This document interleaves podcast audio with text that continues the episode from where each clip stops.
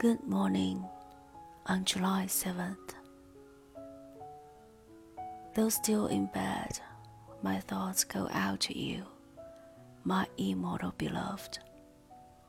Now and then joyfully, then sadly, waiting to learn whether or not fate will hear us.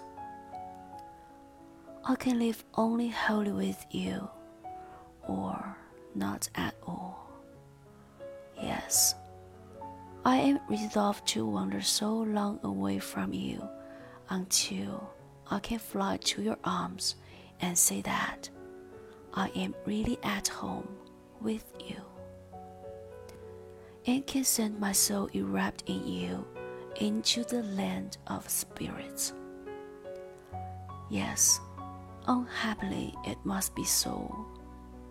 You will be the more content since you know my fidelity to you. No one else can ever possess my heart. Never, never.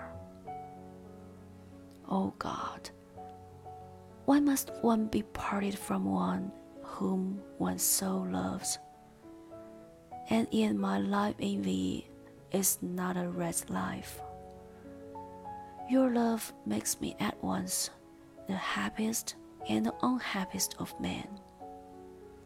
At my age, I need a steady, quiet life. Can that be so in our connection? My angel, I've just been told that mail coach goes every day. Therefore, I must close at once so that you may receive the letter at once be calm. Only by a calm consideration of our existence can we achieve our purpose to live together. Be calm. Love me. Today, yesterday. What tearful longings for you. You, you, my life, my all, farewell. Oh, continue to love me. Never misjudge the most faithful heart of your beloved. Ever thine, ever mine, ever ours.